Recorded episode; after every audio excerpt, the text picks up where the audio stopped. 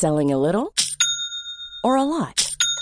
Shopify helps you do your thing however you cha-ching. Shopify is the global commerce platform that helps you sell at every stage of your business. From the launch your online shop stage to the first real life store stage, all the way to the did we just hit a million orders stage. Shopify is there to help you grow. Shopify helps you turn browsers into buyers with the internet's best converting checkout.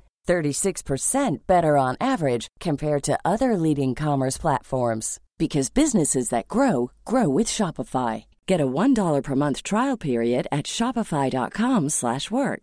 shopify.com/work.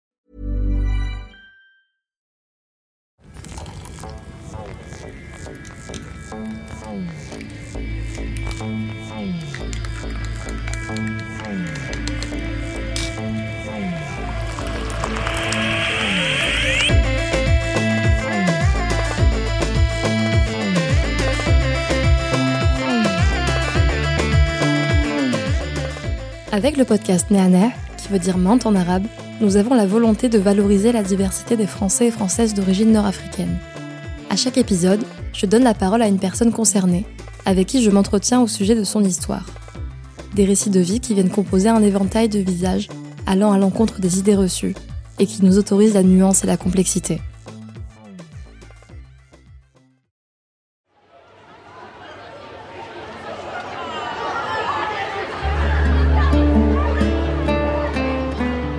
Je m'appelle Marine Mispeller, je suis artiste. Mon travail consiste surtout à se questionner autour du langage et finalement autour du côtoiement. Comment est-ce qu'on arrive à vivre ensemble? Comment est-ce qu'on se partage un territoire? Comment on se partage un moment?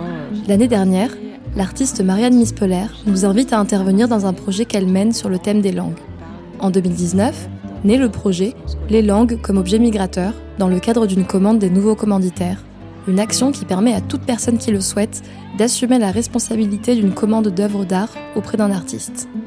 Des enseignantes ont imaginé ce projet au sein d'établissements marseillais pour valoriser la diversité des langues parlées par leurs élèves.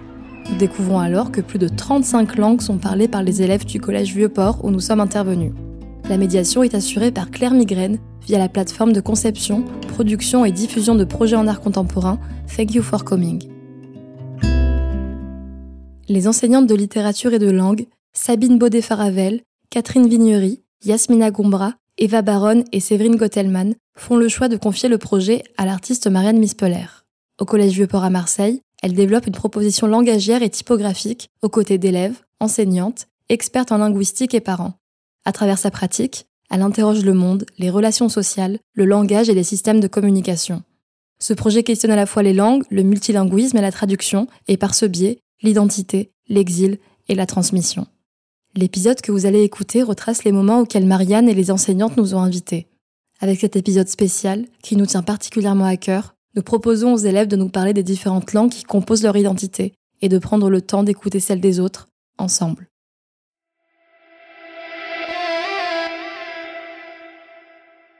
C'est un établissement particulier parce qu'il y a des enjeux culturels, sociaux importants qu'on s'est dit que c'était les langues qui rassemblaient tous ces enjeux un projet autour des langues, même s'il y a une grande richesse linguistique au sein du collège, dans, toutes les classes, il était euh, évident d'impliquer ces élèves qui arrivent de différents pays, horizons, et qui parlent euh, souvent plus d'une langue. et ont plus d'une langue maternelle. Il aurait été difficile de, mener un tel projet sans inclure ces, élèves et, et leur richesse euh, linguistique. Je trouvais ça chouette de mettre en valeur euh, l'identité des élèves et de donner une autre image de nos élèves, en fait, tout simplement. On a choisi et rencontré Marianne Mispeller, qui a créé une œuvre, qui a répondu à une commande, partant du constat que nos élèves parlent une multiplicité de langues ou entendent ou sentent en contact avec ces langues qui ne sont pas du tout valorisées et qui sont souvent un peu tues. L'idée était de proposer une œuvre, de créer une œuvre qui ne soit pas fixe dans le temps, qui puisse se modifier au fur et à mesure que de nouveaux élèves arriveraient, et qui rende hommage à toutes ces langues parlées au collège. Euh, je m'appelle Erika et je suis née à Mayotte. Je m'appelle Mohamed et je suis née à Marseille. Je m'appelle Lina, je suis née à Marseille. Bonjour, je m'appelle Yekmatoula, je suis née à Kaboul, c'est la capitale de l'Afghanistan. Bonjour, je m'appelle Ilyes et je suis né à Marseille. Euh, je m'appelle Ayad, euh, je suis né à Marseille. Donne Kim An, ça veut dire je m'appelle Karen et je suis née à Mulhouse. Je m'appelle aussi Kim An en vietnamien. Je m'appelle Mansour, je suis né en Afghanistan et j'étais trop petit quand on a allé en Ukraine. Et là-bas, j'ai appris les Russies et ukrainiennes. Je m'appelle Rodan, je suis né en Algérie, à Annaba. Je m'appelle Mehdi, je suis né à Marseille, je suis algérien. Je m'appelle Eddy, je suis né à Marseille. Je m'appelle Ryan, je suis né à Marseille. Je m'appelle Thomas, je suis né à Marseille, je suis franco-mexicain. Je m'appelle Elina, je suis né à Marseille. Je m'appelle Sissé Ibrahima, je suis né en Guinée-Conakry, c'est en Afrique de l'Ouest. Je m'appelle Fatou, je suis sénégalaise. Hallo, ich bin Ibrahim, ich bin 13 Uhr, ich wohne in Marseille. Je m'appelle Nour, je suis né à Londres. Меня зовут Максим, мне 13 лет, родился в России, разговариваю по-русски и молдавский. Bonjour, je m'appelle Mohamed Salah, je suis né en Syrie, je parle français, anglais, allemand et autour de moi arabe syrien. Salam alaikum, اسمي محمد أمين عمري 12 سنة. Je m'appelle Fares, je suis né en Égypte, en Caire. Merhaba, benim adım Hejar. Fransa'da doğumluyum, Türkçe, Kürtçe konuşuyorum. La question de la langue, c'est quelque chose d'hyper important pour plein, plein, plein d'élèves. Déjà, il y a beaucoup d'élèves qui maîtrisent assez mal la langue, qui savent pas la parler couramment. Et c'est pas un problème en soi, en fait. Mais pour eux, c'est un problème. Parce que quand ils retournent dans le pays d'origine de leurs parents, bah, ils sont vus comme des étrangers du fait qu'ils parlent pas cette langue. La langue, c'est quelque chose d'hyper important pour eux, ça construit leur identité, et paradoxalement, en fait, ça leur échappe aussi. Une situation, en fait, très étrange, tellement c'est fort pour leur identité, mais il y a un truc qui est ancré en eux, c'est la question de la langue. Et à travers ça, la question du, pays aussi, hein, bien sûr. J'ai quand même le sentiment que pour beaucoup, il y avait deux choses. Il y avait à la fois de la honte, comme si c'était dévoiler quelque chose de très intime. Dès qu'on nous, on leur demande de dire des choses dans leur langue ou de parler de cela, on a l'impression qu'on leur demande de se déshabiller. Et là, il y a beaucoup de pudeur. Il y a aussi de la honte entre eux parce qu'ils ne parlent pas si bien ces langues que ça. Et parfois, ils ont peur du regard d'autres élèves. Il y a le fait qu'on mette certaines langues de côté et qu'on n'ose pas les mettre en avant dans certaines situations, en l'occurrence en milieu scolaire. Un sort d'interdit, de tabou. Il y a une, vraiment une réflexion sur ce qu'était leur langue euh, pour eux. Et donc c'est là qu'ils ont commencé à parler de leur langue. Et parfois, certains ont découvert que le copain qu'ils croyaient chinois était vietnamien. Donc c'était intéressant de voir qu'entre eux, ils ne se parlaient pas forcément de ça. Je parle trois langues, le maoré, le comorien et le malgache. Le malgache, ça vient de Madagascar. Le comorien vient du Comore et le maoré vient de Mayotte. Je comprends pas trop le comorien, du coup, je préfère parler français pour qu'on se comprenne bien. Je parle le pashto et le dari, c'est mes langues maternelles. C'est les deux langues officielles de l'Afghanistan. Je parle l'arabe de l'Algérie et ben, je comprends que ça. Et le français aussi. Je parle français et vietnamien avec mes grands-parents, parce qu'ils parlent pas le français, à part euh, ma grand-mère paternelle qui parle un peu français. Le comorien, le français et aussi un peu d'arabe littéraire. J'ai appris quand j'étais petit, je suis allé à l'école coranique. Je sais lire et écrire aussi l'arabe. Quand c'est pour comprendre ou m'exprimer, j'ai des difficultés. Euh, je parle arabe d'Algérie. Moi, je parle euh, six langues dari, pashto, russe, ukrainienne, anglais, un peu français et un peu allemand. Le français et l'espagnol. C'est de ma mère qui vient du Mexique l'espagnol, l'anglais, le français, le wolof et l'italien. Le wolof, c'est mes parents. L'italien, c'est mes parents aussi. Parce que l'espagnol et l'anglais, je l'apprends à l'école. Et le français, je l'apprends à l'école. Et mes frères et sœurs et tout. L'arabe d'Algérie. Mais quelques mots que je connais pas. Français et le comorien. Autour de moi, ça parle arabe et euh, norvégien. Je parle l'allemand. Autour de moi, on parle l'arabe d'Algérie. Je parle en arabe tunisien et en allemand et un peu japonais. Autour de moi, ça parle un peu de schlech. Meine Familie spricht Deutsch, Algerien, Englisch und euh, Kabyle. Euh, je parle allemand, arabe, égyptien et anglais. Je parle français et tunisien. Je fais des phrases avec euh, du français et de l'arabe dedans. L'arabe d'Algérie, l'arabe tunisien, l'arabe marocain. En France, ici, je parle la langue française. Je parle arabe d'Algérie, un peu oranais, un peu shawi, un peu tunisien. Je parle français et euh, j'ai oublié euh, du coup euh, l'arabe tunisien. Arabe, turc et un peu de français. L'arabe de Syrie, je comprends pas l'arabe de Maroc et Tunisie et d'Algérie. Le Wolof et le français. Chez moi, ben, on parle parfois le malgache et le comorien, mais de la Grande Comore, pas des autres îles. Kabyle, je crois, c'est une langue, ça vient d'une région en Algérie et là-bas, ils parlent une langue spécifique, c'est le kabyle. C'est compliqué à apprendre un peu. Le collège Vieux-Port accueille également une classe UPE2A, unité pédagogique pour élèves allophones arrivants. Dans cette classe, Catherine Vignery accompagne des élèves primo-arrivants et allophones. Cela signifie que leur langue maternelle n'est pas celle du pays dans lequel il et elle se trouvent aujourd'hui. Ces élèves sont venus enrichir nos échanges, mais aussi élargir nos représentations avec leur jeune parcours de vie, déjà marqué par tant de voyages. Les langues, ça touche, je pense, pour certains, parce que j'ai quand même aussi des élèves qui sont euh, officiellement des mineurs isolés, c'est-à-dire qui sont là tout seuls. Ils n'ont rien, en fait, avec eux, à part peut-être un petit souvenir sous forme d'objet ou une photo, euh, des papiers d'identité, oui ou non, mais finalement, ils sont seuls. Et donc, ils sont ici à Marseille, comme ils pourraient peut-être être ailleurs, mais ils ont cette langue. Et chez certains, ce sont des langues qui... Alors nous, c'est toujours peut-être un peu prétentieux de dire ce sont des langues rares, mais c'est vrai que ce sont des langues on le voit quand on va par exemple sur Internet, qu'il faut traduire, on va essayer de traduire, et eh bien le logiciel ne va pas proposer la traduction dans leur langue parce qu'elle est moins courante. Moi, j'ai l'impression que vraiment c'est ce une partie de d'eux en fait, à la fois de la famille, de la culture et de leur vie d'avant aussi. Et, je pense que c'est pas évident en plus pour eux de, de conserver cette fameuse langue qui n'ont plus parfois l'occasion de parler parce qu'ils ne sont pas non plus amenés à, voyager, euh, à retourner dans leur pays, ni régulièrement, ni à long terme.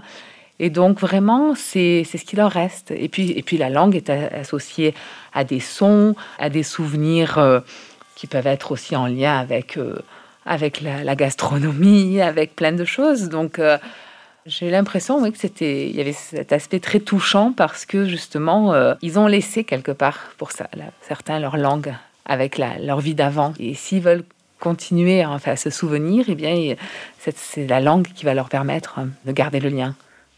Mon père, il s'est parlé kabyle. Et euh, sinon, ma mère, elle parle arabe marocain, mais elle, comme elle, est, née là-bas, elle parle parfaitement. Et mon père, comme il est en Algérie, parle parfaitement arabe algérien. Ma mère, elle parle avec moi en arabe et je parle avec elle en arabe pour que je continue à travailler mon arabe parce que je ne je le maîtrise pas totalement. totalement. C'est eux qui savent, qui savent le mieux parler parce qu'ils sont, nés, ils sont nés au Maghreb. Du coup, c'est eux qui savent le mieux parler. Du coup, je peux pas parler avec mon frère arabe parce qu'il est, il est, pareil que moi en fait.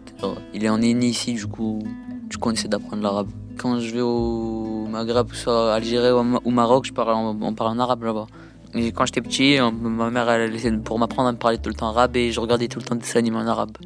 Quand j'étais petite, ma mère ben, m'a emmenée en Algérie et avec ma famille du bled. Du coup, ben, on parlait en arabe. Enfin, ils parlaient et du coup, moi, je comprenais un peu. J'essayais d'apprendre en même temps. Je parle euh, ces langues avec euh, mes sœurs, et mes frères et mes parents. Mais des fois, je parle aussi français avec euh, mes sœurs. Je parle le français avec ma famille proche. Mais des fois, je, parle, je mélange aussi avec le comorien parce que des fois, ma mère m'insulte en comorien quand je fais, quand je fais quelque chose de mal. Et aussi, euh, des fois, mon père, il me parle en arabe pour que je développe mon arabe. Mes grands-parents et tout, ils me crient euh, Aïe Riang Ben. Ça veut dire qu'il peut mettre la table. Moi, j'ai commencé quand j'étais toute petite, parce que ben, mes grands-parents ne parlaient pas, et en même temps, enfin, ils parlaient, ils parlaient pas français. En même temps, ma mère, elle me faisait écouter des musiques vietnamiennes, et euh, souvent, ils faisaient des karaokés. Du coup, on s'enfuyait à chaque fois. Avec ma famille, je parle arabe d'Algérie depuis que j'ai appris à parler. Parce que quand j'étais petite, j'allais tout le temps au bled. Euh, j'ai commencé quand j'étais petit, je devais avoir 6 ans parce que mon père, quand il rentrait du travail, il mettait la chaîne des informations comoriennes et on n'avait pas le droit de changer parce qu'il était occupé à regarder. Du coup, euh, comme je m'ennuyais, j'essayais de comprendre un peu euh, ce que la présentatrice disait et c'est comme ça que j'ai commencé à apprendre à parler. Et en Afghanistan, il y a deux langues officielles. Il y a Pashto et Dari. Mon père, il parle Dari et ma mère, elle parle Pashto ukrainienne et russe, j'ai appris en Ukraine. Parce qu'en Ukraine, euh, on parle les deux langues, c'est les deux langues officielles. Moi, j'ai oublié le kurde parce que j'avais honte quand j'étais petite. Donc, euh, j'ai arrêté de parler avec mes parents le kurde et que mes parents ils continuaient à me parler en kurde. Donc, j'ai commencé à parler en turc et puis voilà. Parce que la mère de la mère de mon père est tunisienne, mon père est marocain, mes grands-parents sont euh, algériens, d'Algérie. Ma famille paternelle parle plus euh, français. C'est rare quand je les entends parler en arabe marocain ou tunisien. Ils parlent surtout arabe quand ils veulent parler entre adultes et surtout quand je suis euh, dans la pièce parce que j'aime bien mêler des affaires qui me regardent pas. Des fois, il y a des mots euh, qui disent en français, ça fait que je les comprends. Et après, continuer en arabe, ça fait que je, ne comprends pas pourquoi ils ont sorti ce mot. Je me demande de quoi ils parlent. J'aimerais bien apprendre ces langues. À la maison, avec mon père, je parle dari et avec ma mère, je parle pashto. Et avec ma soeur, je parle russe ukrainienne, mélange. Et entre nous, tous, on parle pashto. Mes parents ne parlent pas français. Ensemble, ils parlent dari. Et c'est difficile, le français. Tout le monde parle français, même ma mère elle parle français et c'est rare qu'elle parle euh, espagnol, à part pour des choses qu'elle demande régulièrement, les tâches de ménage. Mais maintenant elle, parle presque tout le temps en espagnol pour que j'apprenne plus parce que ma famille veut que je parle bien espagnol pour euh, comme ça quand je vais au Mexique et bah on peut bien communiquer ensemble, c'est important. On a eu quand même plusieurs enfants qui n'avaient pas d'autre langue. Et c'est là qu'on s'est rendu compte que même ceux qui n'avaient pas de langue, en fait, leurs grands-parents avaient une autre langue. euh, Et que c'est vraiment ça qui faisait le lien entre, entre tout le monde, en fait, la différence. Qu'en fait, nos différences sont nos liens. Marianne est intervenue dans des ateliers pendant deux ans. Au départ, elle a rencontré les élèves en plein confinement, à distance. C'était compliqué parce qu'elle a découvert, par exemple, que les élèves ne répondaient pas à des mails, ne répondaient pas non plus euh, à des messages. Il fallait vraiment euh, les apprivoiser. hein. Donc, elle les a rencontrés euh, à distance. L'idée était que aussi eux se présentent. Et ensuite, elle est venue, elle est venue au collège. Il y a eu toute une série d'ateliers avec nous. Donc, à la fois sur le thème de l'identité, qu'est-ce que c'est que l'identité. Donc il y avait des choses qui étaient assez abstraites pour eux. Il a fallu l'adapter selon les, selon les classes. C'était à la fois pour des troisièmes, mais également pour des sixièmes au départ. Donc il fallait s'adapter à tout âge.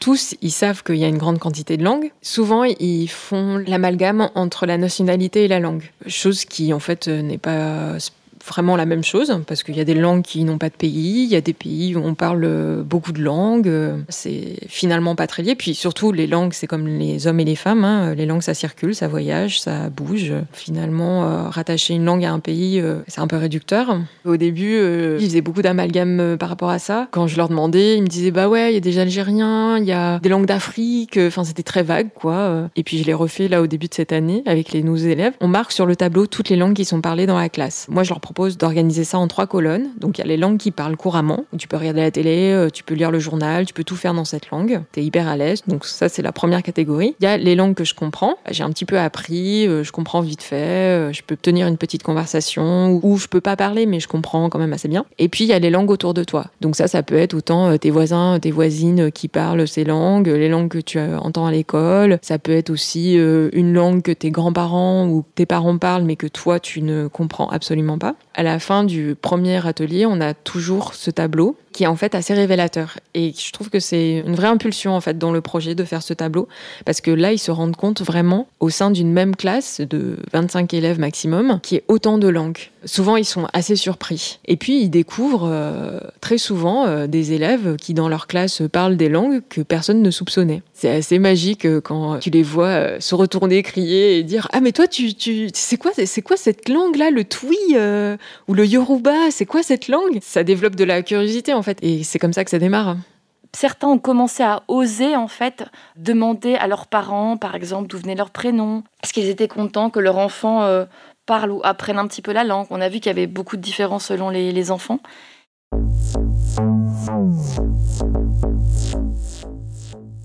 Nous avons animé plusieurs séances avec les élèves.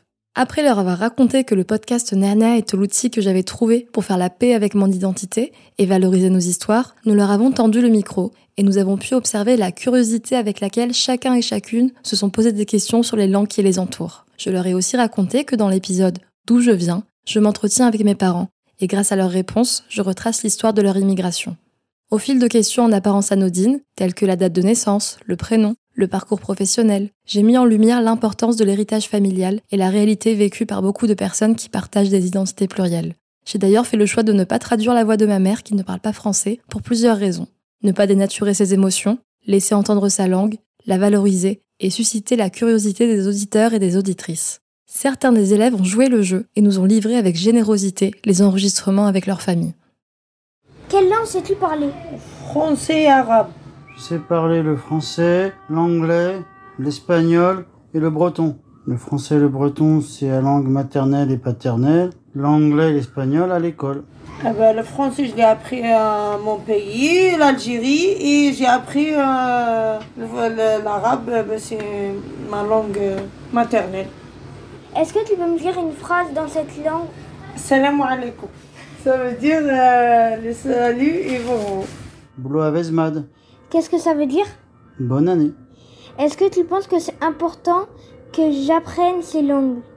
Oui, c'est important d'apprendre les langues, ça fait partie d'une culture pour pouvoir échanger et communiquer avec les autres. C'est important. C'est bien d'apprendre. Sache d'abord les comprendre et après parler. Quelle langue sais-tu parler? Français comorien. Où tu les as apprises et qui te les a apprises?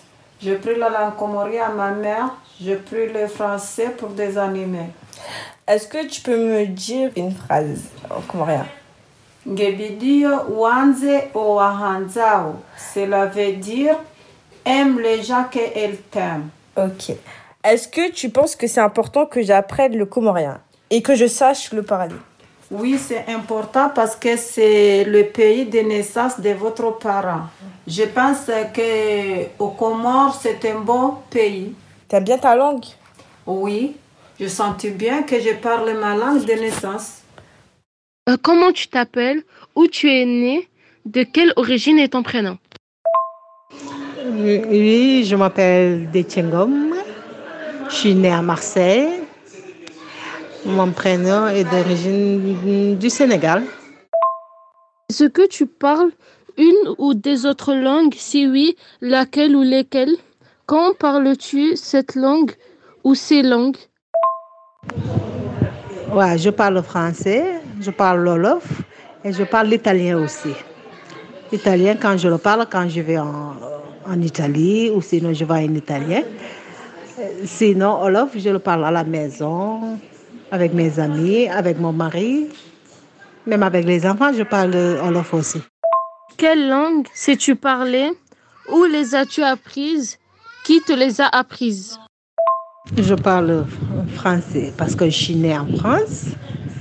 Je parle l'Olof parce que je suis d'origine sénégalaise. Je parle en italien parce que j'étais en Italie. Je vivais aussi en Italie. Tu peux nous chanter une chanson dans cette langue? D'accord, je vais essayer de te chanter une chanson traditionnelle qui s'appelle Tadjeboun. Tadjeboun. Walay, Abdou Jambar, walay, ñaari malayka la walay, si kaw lay jóge walay, daanu ci sëru. ñu ne julli nga walay, ñu ne déedéet walay. Oui, je suis très fière. Je suis très fière que mes enfants connaissent mes d'origine et ils parlent aussi l'Olof, ma langue. Je suis très fière. Je suis trop fière d'eux. Même s'ils ne parlent pas très très bien, ils comprennent mieux le français que l'Olof.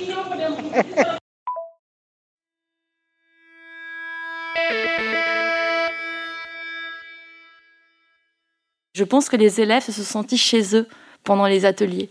C'est pour ça qu'ils ont parlé d'ailleurs, ouais. avec tant de liberté. Moi, ce que j'ai vu, c'est beaucoup de questionnements et peut-être une certaine libération. Je suis toujours épatée depuis enfin, la petite expérience que j'ai de, voir euh, rapidement l'intérêt pour tout ce qui est proposé. J'ai l'impression que enfin, la, la, plupart du temps sont des élèves avides en fait d'apprendre et aussi de connaître en fait euh, tout ce qui pourra euh, leur permettre de vraiment mettre un pied dans cette nouvelle culture française. Donc je, je, ne sais pas si des projets tels que nous les faisons en France et au sein de ce collège ou ailleurs, si ça existe vraiment dans les autres établissements.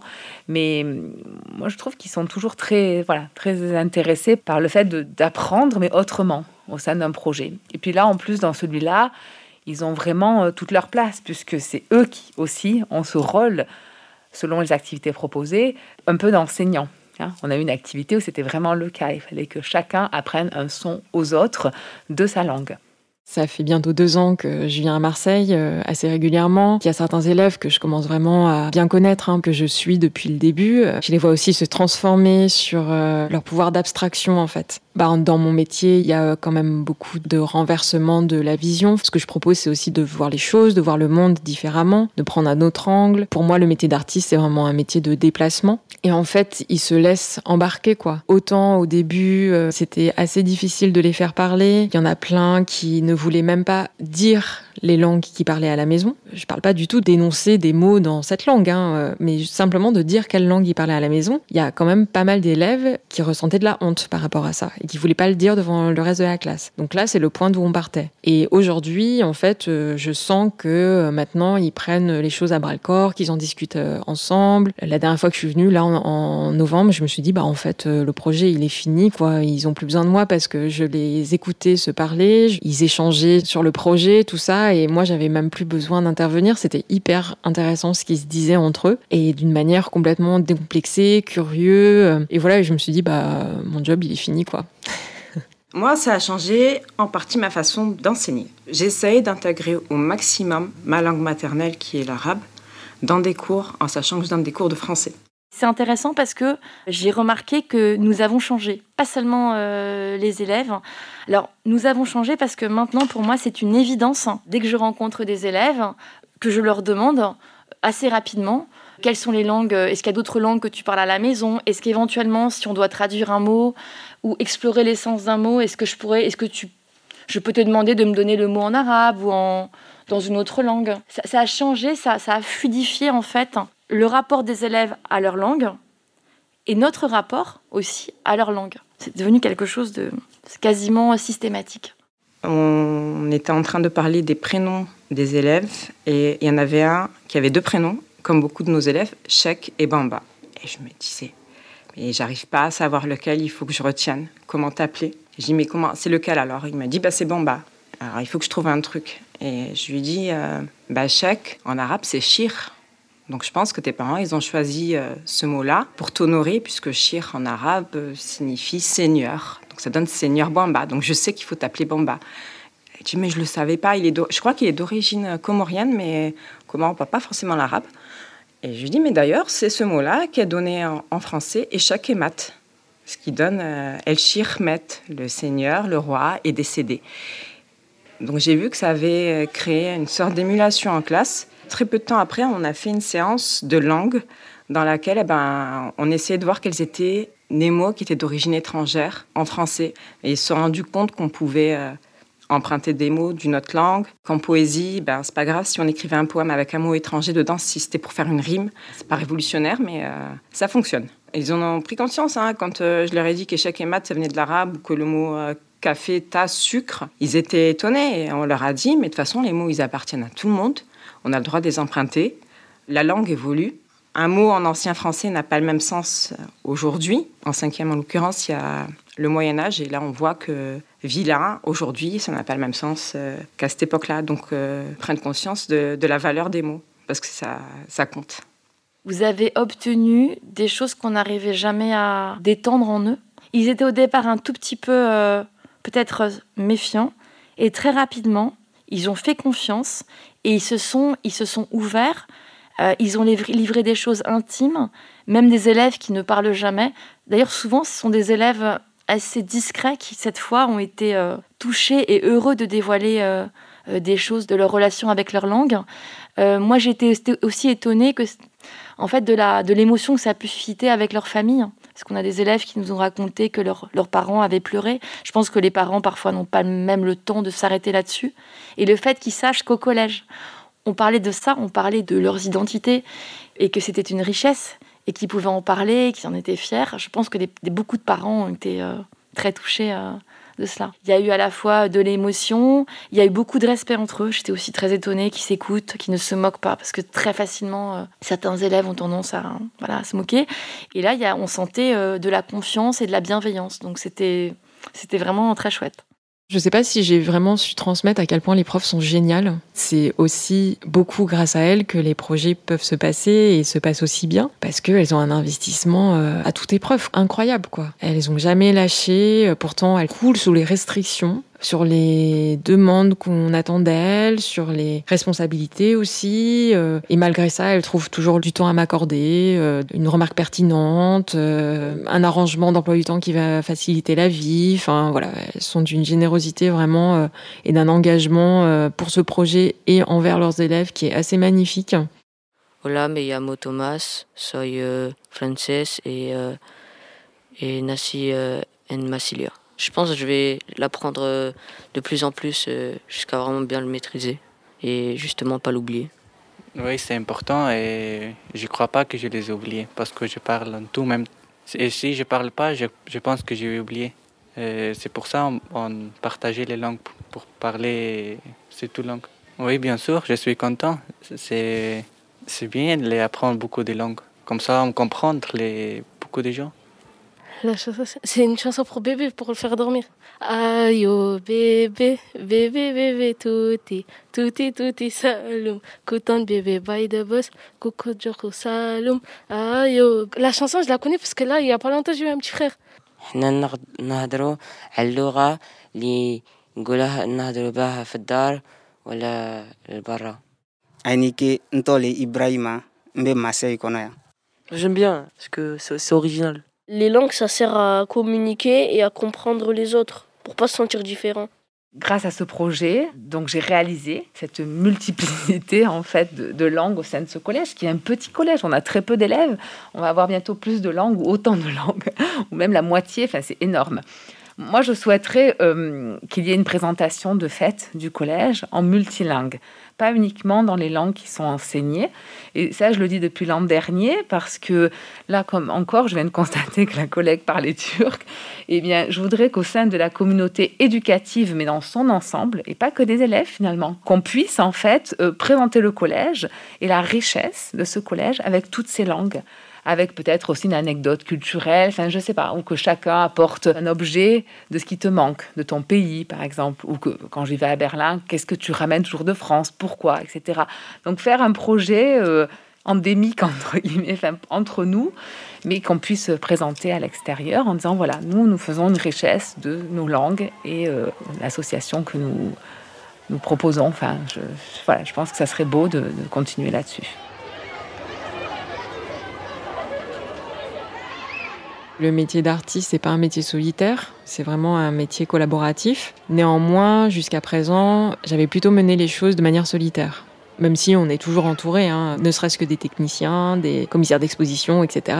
Mais en tout cas, j'avais jamais développé de projet vraiment euh, collaboratif. Et en fait, je trouve ça formidable, le dispositif des nouveaux commanditaires déjà de prime abord, qui permet donc à un ou une artiste de développer un projet avec des citoyens autour d'une problématique liée à leur territoire, à leur histoire. Euh, ça peut être extrêmement diverse. C'est aussi d'autres enjeux pour les artistes quand tu fais une pièce euh, qui va terminer dans une exposition. Là, c'est vraiment presque un outil en fait que tu vas créer. Des gens vont utiliser une fois que tu seras parti. Moi, les protocoles que je mets en place, là, les protocoles artistiques, a priori, les profs de français vont les activer euh, tous les ans euh, sans limite de temps. Donc c'est vraiment des choses qui finalement t'échappent en tant qu'artiste et vont avoir une incidence sur des gens que tu connais pas quoi. Donc il y a une responsabilité énorme et il y a une justesse vraiment à trouver quoi. En fait, t'as pas d'autre choix que d'essayer d'être au plus juste possible. C'est pas moins d'exigence que si tu faisais une expo dans un centre d'art. C'est destiné à des élèves qui ont entre 11 et 18 ans, mais qui sont eux-mêmes très exigeants par rapport à d'autres critères. Ça m'a beaucoup apporté parce que ça m'a touché. Tous et toutes, euh, je les trouve formidables, vraiment. J'espère sincèrement que ce projet euh, va aussi leur permettre euh, de désacraliser tout ça, de déverrouiller toutes ces questions identitaires un peu dégueulasses, parce que finalement, en fait, il suffit de parler deux secondes avec eux pour se rendre compte que c'est des enfants qui sont très conscients de tous ces débats qui existent en France autour de l'identité nationale. Ils voient bien, en fait, que déjà physiquement, ils y collent pas, et donc en plus, parler l'arabe ou le pacho, ça colle pas. J'espère vraiment que à partir de ça, ils vont aussi pouvoir se parler entre eux, partager leurs expériences. Et du moment où tu partages ton expérience, bah, tu déconstruis aussi euh, tout ce qui est de l'ordre de l'enfermement et du repli sur soi et, et du non-dit et de toutes ces choses qui font que les gens vivent mal. Ce projet, il est là pour faire du bien. Donc faire du bien aux élèves, un peu par dommage collatéral, euh, moi ça me fait du bien aussi. Et mine de rien, ça m'a aussi permis de me questionner moi sur euh, ma relation aux langues. Moi qui suis née euh, en France, de parents qui sont nés en France, de grands-parents qui ne sont pas nés en France. J'avais jamais, jamais réfléchi à ça en fait.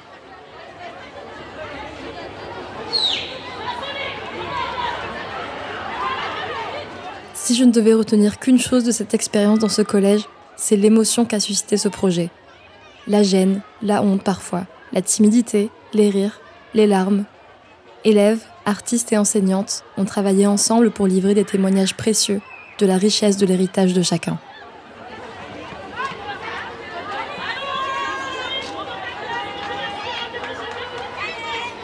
Cet épisode a été enregistré au collège Vieux-Port à Marseille.